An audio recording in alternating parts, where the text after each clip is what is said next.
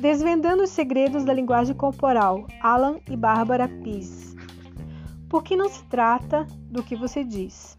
Embora não pareça politicamente correto fazer isso, quando somos apresentados a uma pessoa, nós rapidamente a julgamos como sendo ou não simpática e adequada como potencial parceira sexual. E não são os olhos dela a primeira coisa que observamos.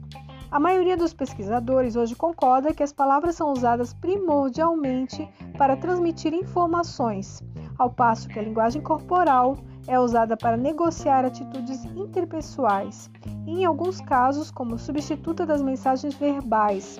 Por exemplo, quando uma mulher manda aquele olhar para um homem, está lhe transmitindo uma mensagem muito clara sem precisar abrir a boca.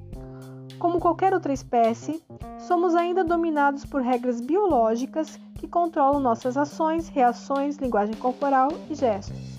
O fascinante em tudo isso é que o animal humano raramente tem consciência de que suas posturas, movimentos e gestos podem contar uma história enquanto sua voz está contando outra.